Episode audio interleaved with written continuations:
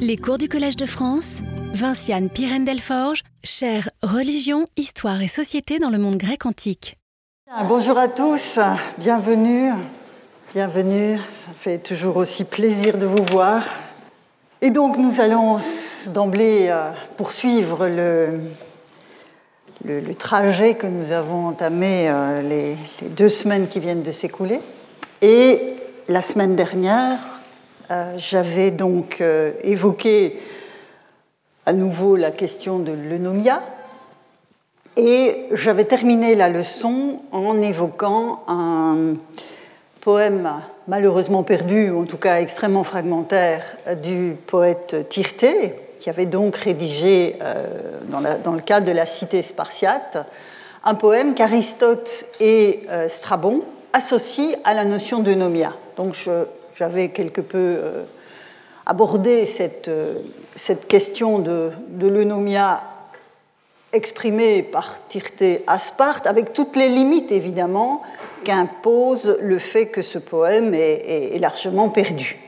En revanche, aujourd'hui, nous allons euh, arriver sur un terrain un peu mieux assuré, puisque, je vous l'avais annoncé, il y a deux corpus poétiques archaïques qui euh, soulève la, question de l'eunomia, c'est Tirté, je viens de le rappeler, mais c'est aussi euh, Solon, Solon à Athènes. Donc nous nous déplaçons de Sparte à Athènes. Et euh, je m'ancre à nouveau dans le questionnement sur l'eunomia, mais cette fois donc dans le, poème, enfin dans un poème de Solon qui est ainsi, ainsi intitulé par les modernes, mais nous verrons pourquoi. Donc ce poème de Solon que j'avais partiellement commenté euh, l'année dernière s'inscrit dans un contexte dont les termes peuvent être mis en regard de la euh, situation spartiate que j'ai euh, évoquée la semaine dernière, par le biais de l'évocation qu'en faisaient donc Aristote et Strabon. Vous vous souviendrez que l'ancrage du poème de Tirté était, selon euh, les auteurs plus tardifs, la deuxième guerre qui opposait Sparte à sa voisine euh, Mécène, la, Mécénie, et donc les, déséquilibres internes à la cité engendrés par la guerre euh, faisaient manifestement l'objet de cette réflexion poétique de Tirté. Or, dans le cas de Solon, la comparaison euh, est assez, intéressante à faire parce que les termes précisément du propos de Solon peuvent être mis en regard de la situation spartiate. Il s'agit là aussi d'un déséquilibre, un, déséquilibre entre ceux qui s'approprient indûment toute une série de biens et ceux que la pauvreté contraint à l'asservissement ou à l'exil. Donc problème de déséquilibre interne à la cité et au, rapport de force au sein même de la, population. Ce déséquilibre va réveiller la stasis, donc la, guerre intestine, l'opposition interne à la cité, qui n'est pas sans lien avec le polémos, qui est la guerre externe, les deux étant euh, intimement liés dans la réflexion des anciens. Alors malheureusement, je ne peux évidemment pousser la comparaison entre, entre Tirté et Solon beaucoup plus loin, en l'absence de la lettre du poème de Tirté. Hein, je vous ai dit, on a, quelques vers assurés, puis des reconstitutions plus ou moins probables de philologues modernes, mais bon, je ne m'apesantis pas sur le poème de Tirté, euh, si ce n'est pour rappeler que l'eunomia est l'instance de régulation fondée sur l'équilibre équilibre commandé par la Thémis et qui est donc en l'horizon d'attente de part et d'autre, que ce soit chez Tirté ou, nous allons le voir maintenant, chez Solon. Euh, donc ce poème, je vous le disais, de Solon a été conservé et je vous propose, au cours de cette leçon, de, l'analyser en détail, de, comprendre sa portée, ses articulations sur l'arrière-plan de ma problématique de, l'année, que je poursuis depuis l'année dernière, à savoir la question de la norme et euh, de l'autorité euh, religieuse.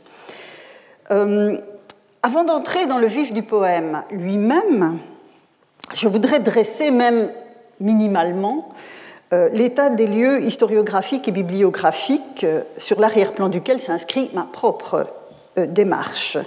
En effet, comme vous le savez sans doute, Solon fait partie de ce que je pourrais appeler les bornes milliaires de l'histoire de euh, l'époque archaïque, euh, et tout particulièrement de l'histoire d'Athènes. Des milliers de pages lui ont déjà été euh, consacrées, et ce processus a commencé en fait dès l'Antiquité. L'intérêt pour l'action politique et législative de Solon euh, remonte à l'Antiquité elle-même, que l'on pense, et je vais y revenir, à la place de Solon dans l'Athénaïon Politeia de l'école d'Aristote, donc la constitution des Athéniens, euh, ou la biographie que lui consacra Plutarque dans ses, vies parallèles, en le mettant en regard du romain euh, Publicola. En outre, dès la mise en place de la liste des sept sages de la Grèce, euh, censés avoir été identifiés par l'oracle de Delphes au VIe siècle, Solon fait partie du groupe des sept sages, du moins euh, tel qu'Hérodote en témoigne un siècle plus tard. Donc on voit bien que la, je dirais, la réflexion sur la figure même de Solon n'est pas que le fait des auteurs modernes. Dès le Ve siècle, en effet, Solon est considéré comme un homme politique et un législateur particulièrement sage, particulièrement avisé, doublé d'un poète dont les vers étaient récités lors de certaines, euh, certaines fêtes athéniennes. Cette figure assurément historique, hein, contrairement par exemple à la figure de Lycurgue du côté, la figure du législateur Lycurgue du côté de Sparte, où l'on peut raisonnablement euh, douter de son historicité, selon cette problématique de l'historicité n'a pas à se poser. Euh, donc cette figure qui est assurément euh, historique a fait et fait encore partie des repères que l'on a tendance à considérer comme bien assurés dans l'histoire archaïque qui, par ailleurs, vous le savez, est largement fragmentée. Et donc, dans la vision un peu globale de cette cette figure historique, euh, on a tendance donc à considérer qu'avec l'action législative de Solon, la cité d'Athènes serait passée de l'oralité d'un droit informel à l'écriture des lois, voire, dans le cas le plus extrême de l'interprétation, à la démocratie elle-même. Et vous vous souviendrez du passage euh, du fragment 36 où apparaissent les tesmoi que j'ai évoqués l'an dernier, et je vais revenir, hein, je, reviendrai la semaine prochaine sur, euh, sur le poème plus ou moins dans sa globalité, mais voilà, ce, poème où apparaissent les, les, tesmoi, euh, avec la notion donc de, de, justice ou de sentence droite selon la compréhension, selon la traduction que l'on donne du mot, du mot Mais on a donc cette, cette, cette vision des tesmoi comme étant on a pu avoir cette vision des tesmoïs comme étant l'indication d'un passage d'un euh, droit coutumier informel à un droit euh, écrit. Donc je, reviendrai sur, ce, sur, ce, fragment, mais pour l'instant, j'ajouterai, toujours dans cette mise au point rapidement bibliographique et historiographique, j'ajouterai que la vision reçue de Solon a en quelque sorte été cadenassée par la constitution des Athéniens, que je rappelais, dont, je rappelais le titre il y a un instant, donc constitution des Athéniens qui émane de l'école aristotélicienne dans la deuxième moitié du IVe siècle avant notre ère. Et cette vision, telle que la constitution des Athéniens la, la présente, pourrait avoir davantage de relations avec les préoccupations d'Athènes au IVe siècle euh, que en relation avec l'action effective de Solon deux siècles et demi plus tôt. Donc il faut faire très attention à ce décalage hein, entre euh, le moment de l'action effective de Solon et le moment où les auteurs nous en parlent. Alors je vous disais qu'il y a eu des milliers de pages sur Solon. Comme je vous livre sur le site internet du collège le, le PDF du PowerPoint je vous présente une bibliographie sommaire. voilà. Dont vous pourrez vous saisir euh, sur le, PDF si, euh, si, cela vous intéresse. Mais voilà, une, illustration de cette, euh, de cette abondance de publications. Et je vous dis, ce n'est que l'écume de l'existant.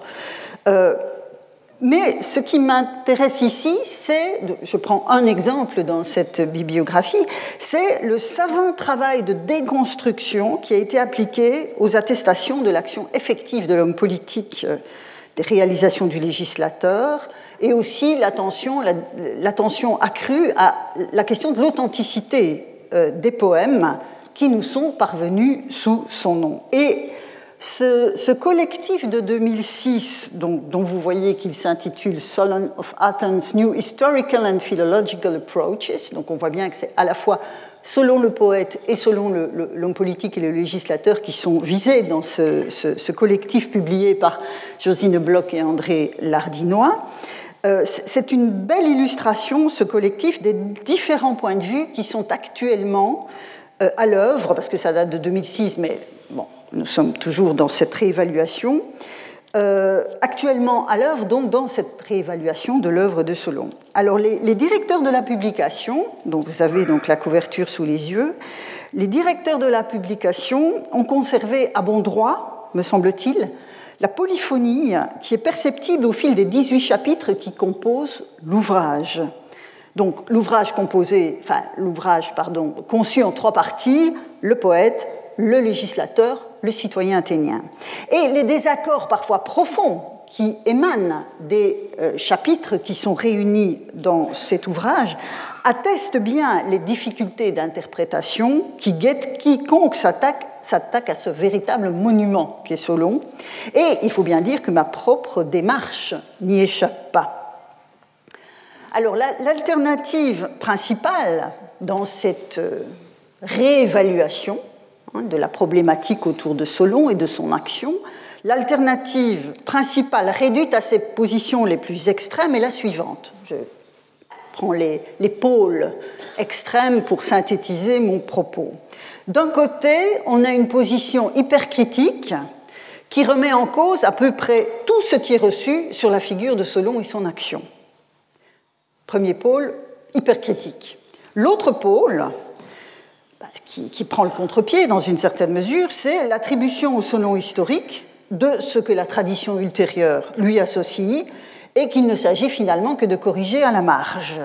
Et entre ces deux extrêmes, il existe un grand éventail de positions intermédiaires que je ne vais pas détailler ici, mais que, si la chose vous intéresse, vous trouverez dans, euh, dans l'ouvrage en question. Il me faut toutefois préciser ce que, la position que j'adopte pour ma part, face au dossier solonien. Il faut toujours expliquer d'où on parle quand on s'attaque à ce type de monument. Si je souscris à la prudence extrême dont il faut faire preuve à l'égard de toute reconstruction, un temps soit peu précise, des dites lois de Solon et des réformes institutionnelles qu'on lui attribue, donc prudence, mais je n'irai pas jusqu'à l'hypercritique qui consiste à tout rejeter en bloc. Je pense qu'il faut faire une interprétation fine euh, de ces, questions. Je serai moins critique, en revanche, que certains interprètes face aux poèmes qui nous sont parvenus en tout ou en partie. Parce que je vous ai dit, hein, selon le poète, le politique, le citoyen, le politique et le législateur. Donc il y a un corpus poétique.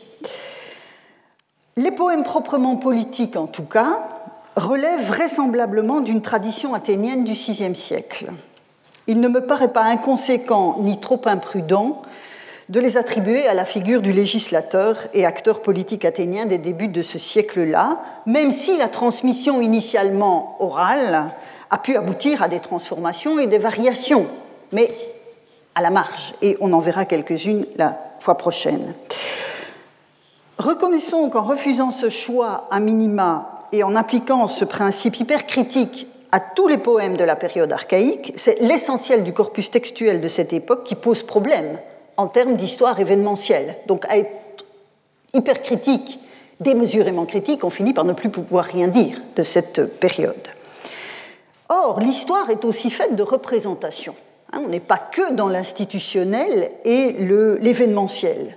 L'histoire est aussi faite de représentations et à cet égard, la poésie de Solon est une source précieuse pour la réflexion qui est la mienne Hein, puisque la question de la norme et la question euh, de l'autorité a évidemment des implications très concrètes dans la vie des citoyens athéniens, mais on est aussi sur le plan d'une certaine vision du monde. Et c'est ça pour le moment qui m'intéresse dans euh, l'analyse de, de, la poésie de Solon. Et je citerai une jolie phrase de Fabienne Blaise euh, et vous verrez que je, suis largement Fabienne Blaise dans les traductions qu'elle offre des poésies de Solon.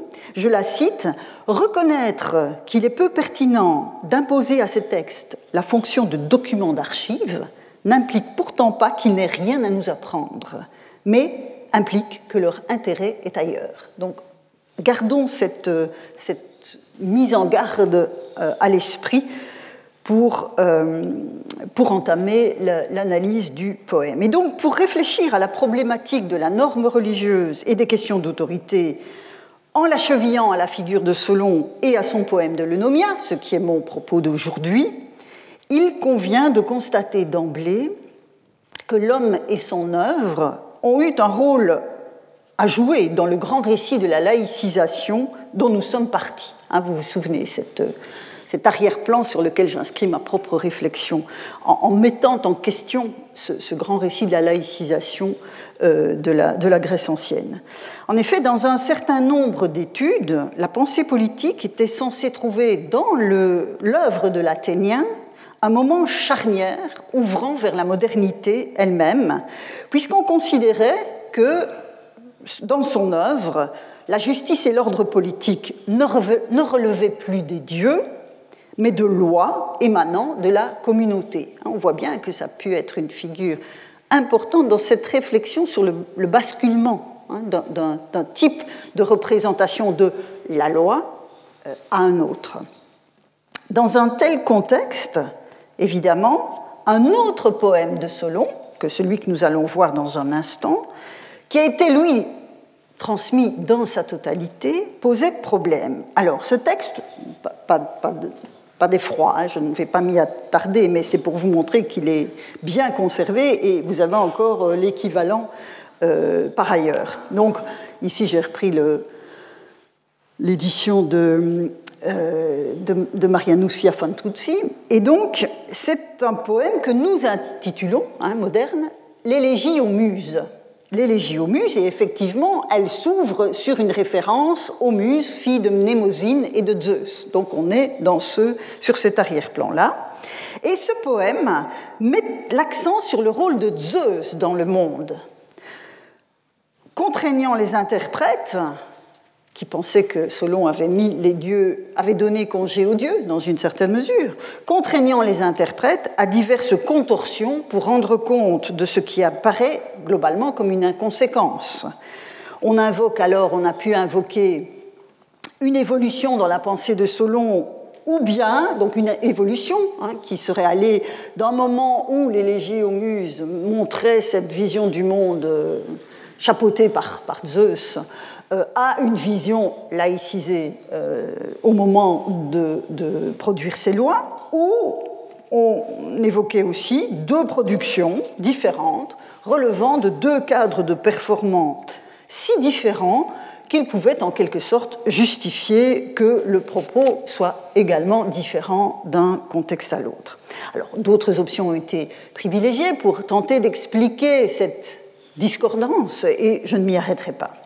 Ce qui est assuré en revanche, et c'est à cela que je vais m'attacher, c'est l'intense travail poétique sur la tradition que révèlent ces textes, que ce soit l'élégie aux muses ou euh, le poème de Lunomia que nous allons analyser. Et un savant euh, remarquable comme Werner Jäger, donc dès 1926, euh, avait déjà souligné dans un article fondateur à bien des égards sur l'eunomia de Solon ce travail intense sur la, sur la tradition, même s'il n'en tirait pas nécessairement les, mêmes conclusions que, que moi. Et j'ai effleuré cette problématique chez Solon l'an dernier et je vais m'y arrêter davantage aujourd'hui pour tenter de circonscrire la normativité et l'autorité euh, qui s'en dégagent. Donc je, je, suis vraiment au cœur de, mon, de ma problématique de l'année. Donc, il s'agit d'analyser les représentations qui se révèlent dans le poème de l'Eunomia sans plaquer d'emblée sur ces textes la perspective téléologique d'un mouvement nécessaire, euh, considéré en tout cas comme nécessaire, un progrès nécessaire du droit coutumier au droit écrit, d'une norme qui serait transcendante à une norme qui serait devenue immanente, de l'autorité des dieux à l'autorité des hommes. Donc essayons de nous de mettre à distance cette vision un peu canonique d'un processus nécessaire et tentons de voir ce que le poème nous dit. En tout cas, je pense que c'est une manière de mettre à distance des, déterminismes de ce type, ou en tout cas de tenter d'essayer de le tenter de le faire plutôt. Donc, nous allons maintenant attaquer ce poème de Lenomia, euh, qui a été conservé dans un discours de Démosthène et qui, est plus ou moins complet. Vous verrez qu'il y a des, certains, certains moments où des vers disparaissent parce que la, métrique impose de, supposer qu'on a perdu quelques vers, mais globalement, le poème est suffisamment bien conservé pour pouvoir en faire une analyse, euh, une analyse fondée. Donc, on attaque dans le dur maintenant. Donc je vous disais, hein, je, suis largement, mais, en la modifiant, et je, m'en expliquerai, euh, la traduction de, Fabienne Blaise dans, son, habilitation à diriger des recherches de, 2006. Et donc je vous propose de lire ensemble la traduction de ces premiers vers du, du poème, où Solon déclare Notre cité à nous, à nous, ne périra jamais. C'est l'arrêt de Zeus et vous voyez le terme Aïssa, hein, dont je vous ai reparlé les deux leçons précédentes. C'est l'arrêt de Zeus et les pensées des bienheureux dieux immortels. Si magnanime est la gardienne, la fille d'un père puissant, Pallas Athéna, qui tient ses mains au-dessus d'elle. Donc vous avez cette image magnifique de la divinité tutélaire de la cité qui la protège en tenant ses mains euh, au-dessus d'elle. Mais ce sont les citoyens eux-mêmes qui veulent détruire une grande cité, les insensés, en cédant aux biens matériels, et c'est l'esprit injuste des chefs du peuple pour qui se tiennent prêtes, en raison de leur grande violence, maintes souffrances à endurer. Et donc vous voyez une série de, euh, de, termes que nous avons déjà vus passer, sur lesquels j'ai attiré votre attention dans les leçons précédentes. Donc on a cette notion, hein, ce rapport à dans, ici dans le, mouvement inverse, et la notion d'ubris qui se trouve derrière euh, cet adjectif. Donc, le cadre est posé, la cité d'Athènes, sous les mains protectrices de sa divinité tutélaire, accomplit un destin qui est divinement conçu et elle ne périra pas. Alors, la référence, je vous ai dit que ce poème travaille sur la tradition, hein, travaille la tradition poétique. La référence épique à la chute de Troie est ici palpable. Contrairement à cette dernière, Athènes vivra. Les dieux sont là pour la protéger. Toutefois, sur cet arrière-plan divinement conçu pour la cité elle-même, et que je vous demanderai de ne pas oublier quand nous allons progresser dans l'analyse du poème, donc sur cet arrière-plan divinement conçu se manifeste l'attitude problématique des habitants qui sont pris dans leur hubris cette même hubris dont parlaient les prétendants de l'Odyssée quand ils évoquaient, souvenez-vous, on a revu le passage la fois dernière, quand ils évoquaient les dieux venus cachés parmi les hommes pour observer leur comportement, leur hubris et leur eunomia. Donc vous voyez qu'on est vraiment dans cette alternative-là. Et gardons en mémoire ce parallèle qui va nous resservir. Alors, je poursuis. Donc ici, on va vraiment faire une, lecture linéaire de, de l'élégie de l'eunomia car, voilà l'explication de l'attitude de ces citoyens, car ils ne savent pas maîtriser la satiété, coronne, que vous avez ici, ni régler les joies présentes du banquet dans la quiétude, et ils sont riches en cédant aux actions injustes. Donc vous voyez ici hein, la notion d'injustice qui revient. Mais je voudrais m'arrêter un moment à ce terme-ci, que j'ai traduit à la suite, avec Fabienne Blaise, il n'y a pas 36 manières de le traduire. Le daïs, c'est le banquet.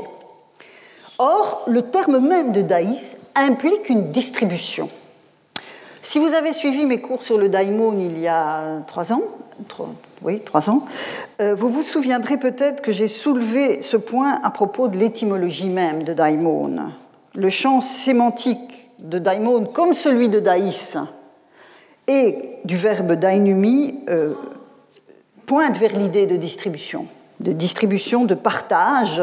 Et à l'époque, j'avais mis ce, champ sémantique en regard de celui de Nemo, dont je vous donnais mail, le verbe d'un autre type de distribution, une distribution où c'est la régulation qui est soulignée.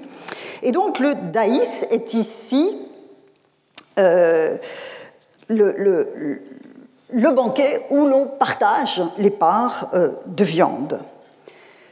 Et si je vous mets en, devant, devant les yeux, oui, donc, pardon, j'ai oublié un point, donc daïs, très important pour la répartition, mais vous voyez aussi, à côté, vous avez le frosunet, hein, le frosunet qui est la bonne disposition d'esprit, vous avez le verbe cosmein qui renvoie à un bon ordonnancement et que Fabienne Blaise euh, traduit très bien, enfin très, très pertinemment par régler, je, lui ai vraiment emprunté ce, verbe, puis la, les ukiés, la référence à la tranquillité du banquet. Or, dans toute la tradition épique, le daïs par excellence, on le trouve dans des expressions formulaires. C'est le banquet qui suit la démarche sacrificielle, qui suit le euh, rituel sacrificiel.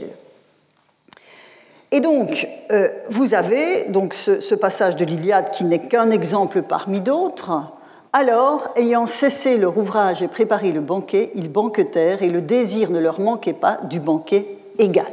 Et donc, vous voyez cette notion de isos, d'égalité, hein, qui euh, montre une répartition équilibrée dans le rituel du banquet qui suit la mise à mort et le partage sacrificiel. Donc, je constate que dans le poème, de Solon, le banquet est le cadre symbolique de la juste répartition.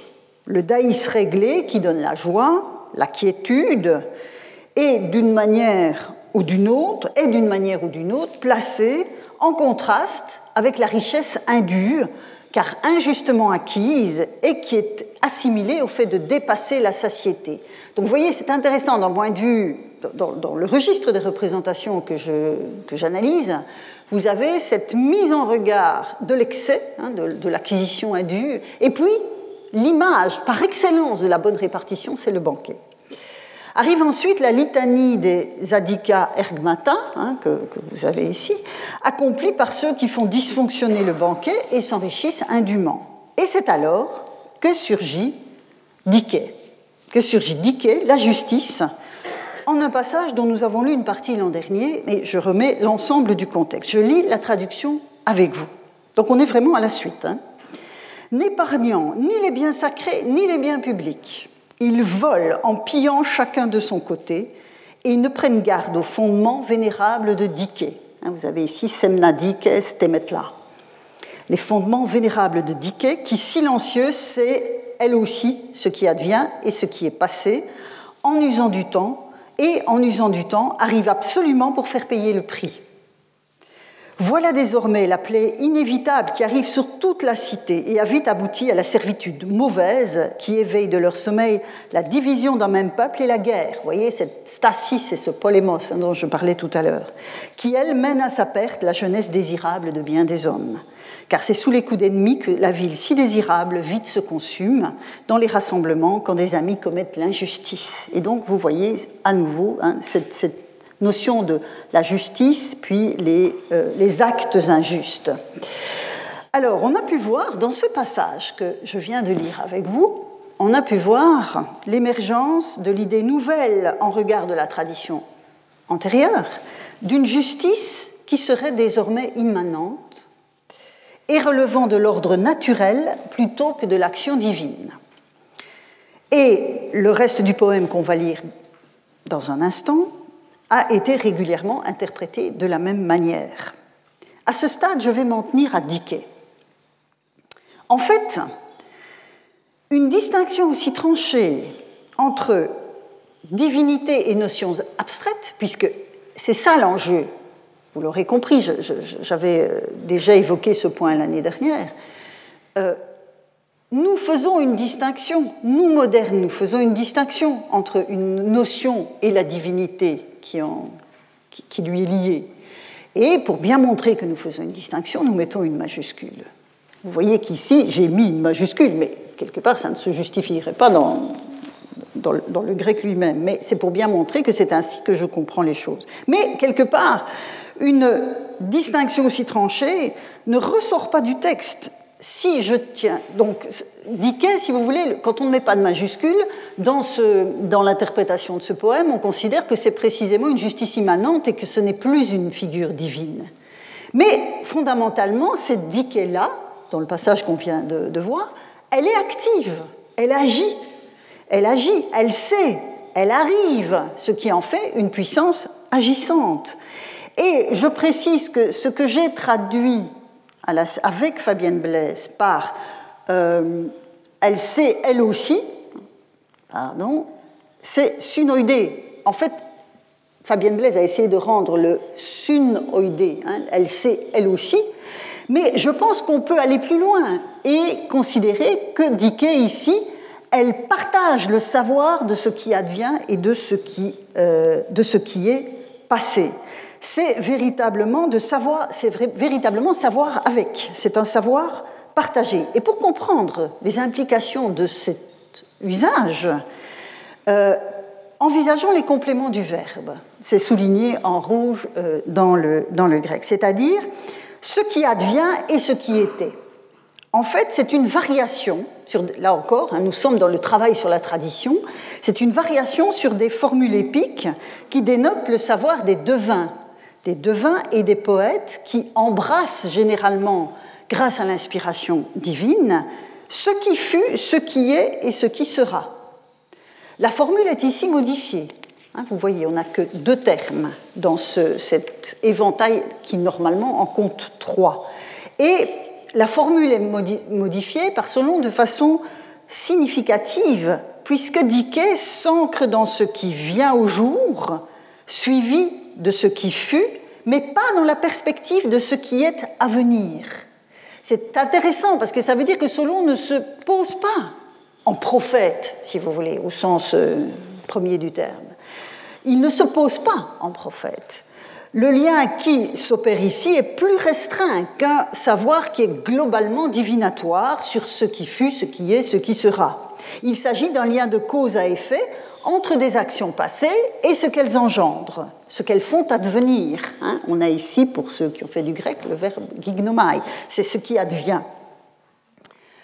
Euh, et si le composé sunoïdé, savoir avec, hein, ou partager le savoir de, a vraiment le sens que je lui donne, et si, comme je le crois, Solon travaille ici le matériau hésiodique de l'hymne Zeus que sont les travaux et les jours, ce partage de savoir ne peut se concevoir qu'en relation avec Zeus lui-même.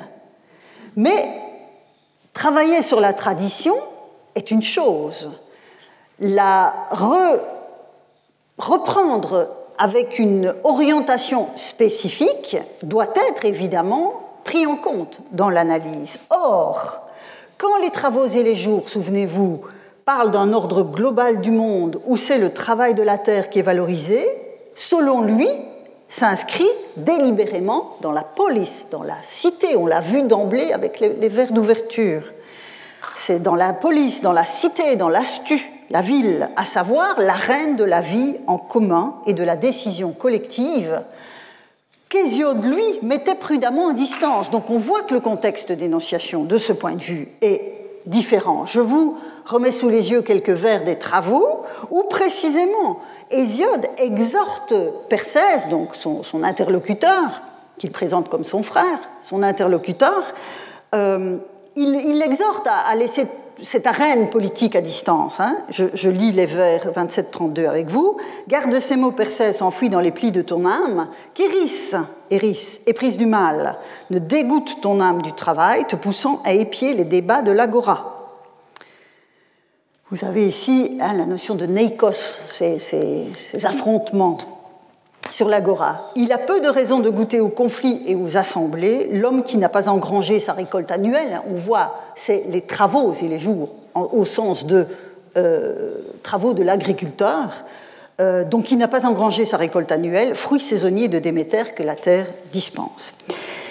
Il est donc très délicat de considérer, me semble-t-il, que l'on a affaire à une transformation de l'idée même de justice, qui, de transcendante, serait devenue immanente, alors que les ambitions des œuvres entre lesquelles cette comparaison est opérée ont des visées très différentes.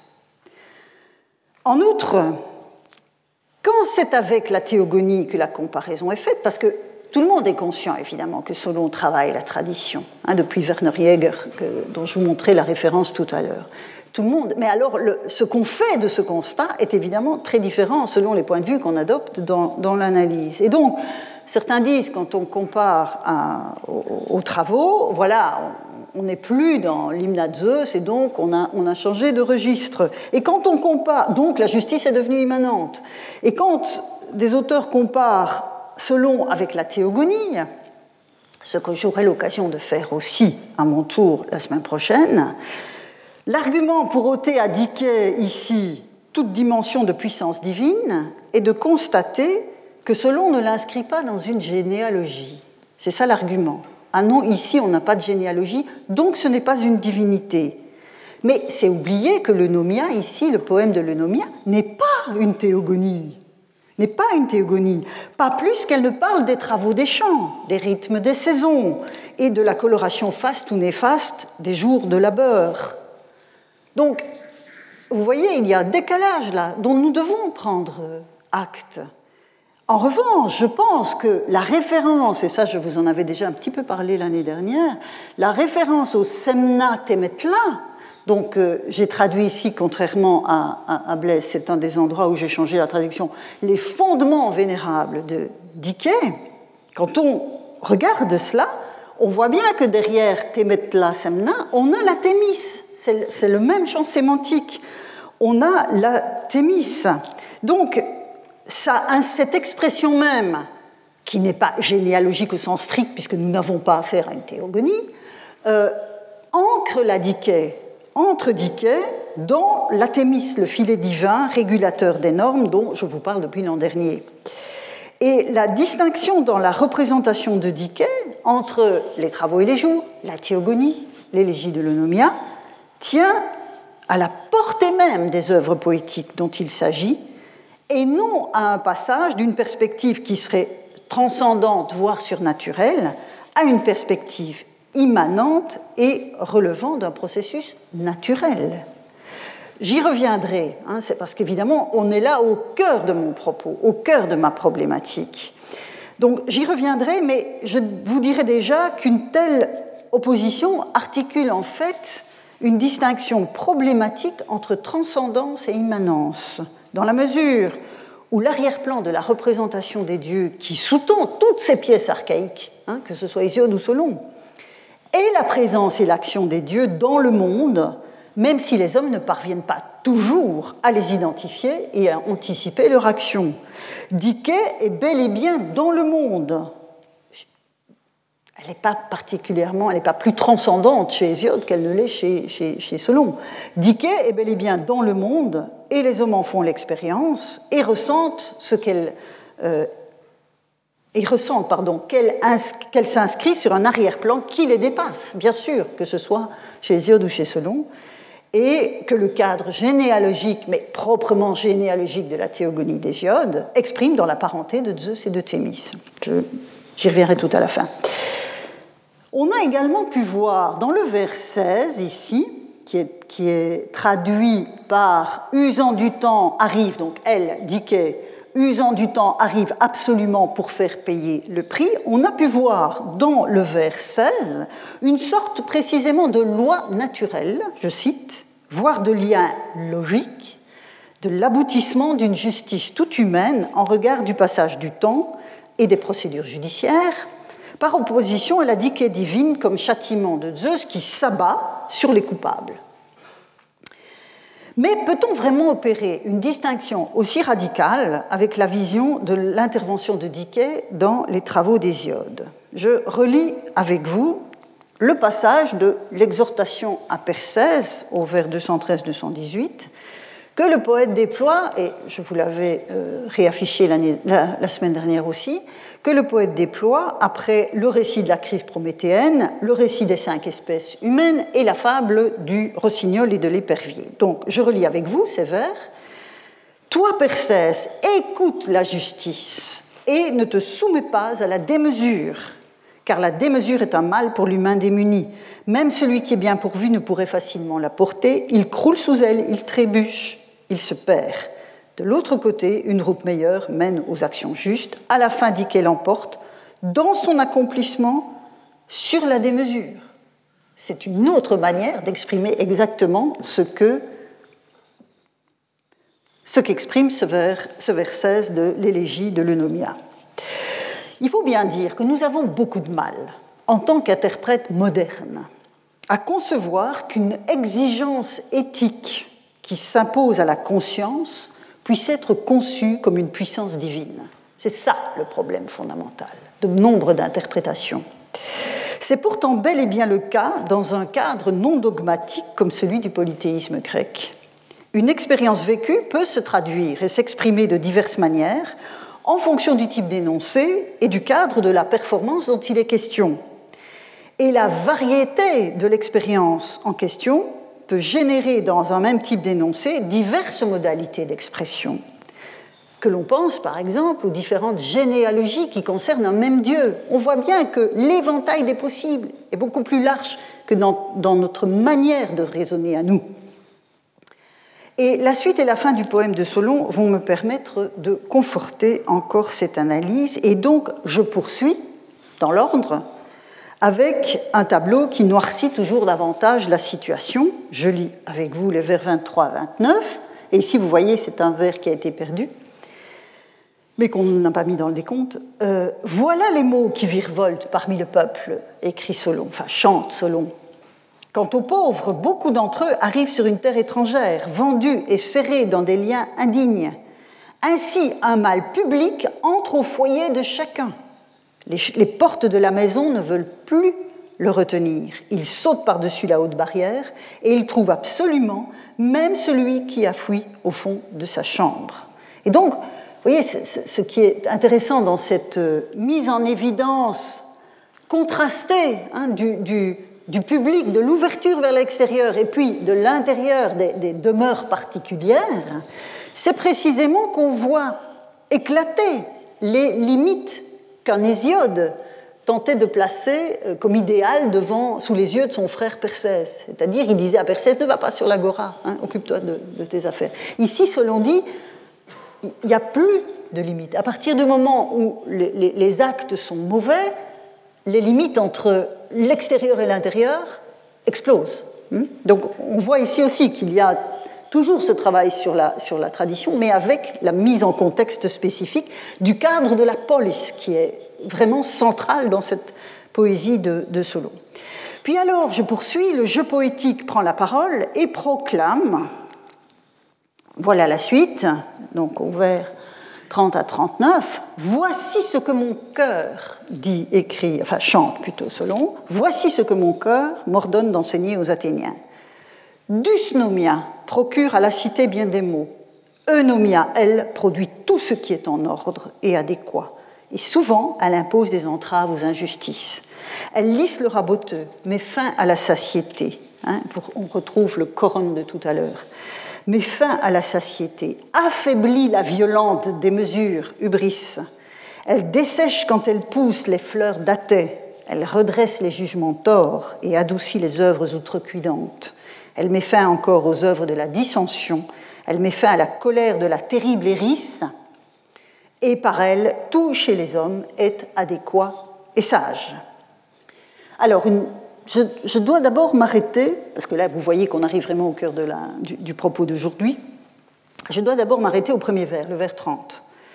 Car Solon y travaille, hein, je, je, vous parle beaucoup de ce travail sur la tradition, mais Solon travaille une formule épique bien connue, ici, dont, donc je l'ai reprise ici, j'ai repris le vers de Solon, et il travaille une, formule épique bien connue, dont j'affiche ici une occurrence homérique qui parle des hommes. Hein. ici, vous avez Hector qui dit euh, Afin que je vous dise, venez ici, afin que je vous dise ce qu'en ma poitrine m'ordonne mon thumos. Hein, de ces mots intraduisibles.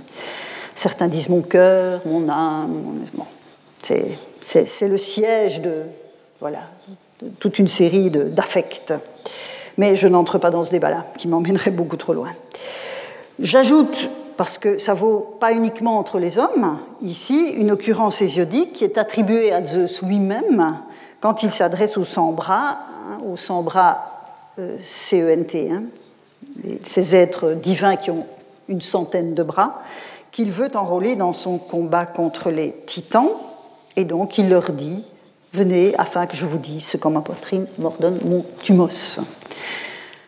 Alors, on voit tout de suite la différence, évidemment.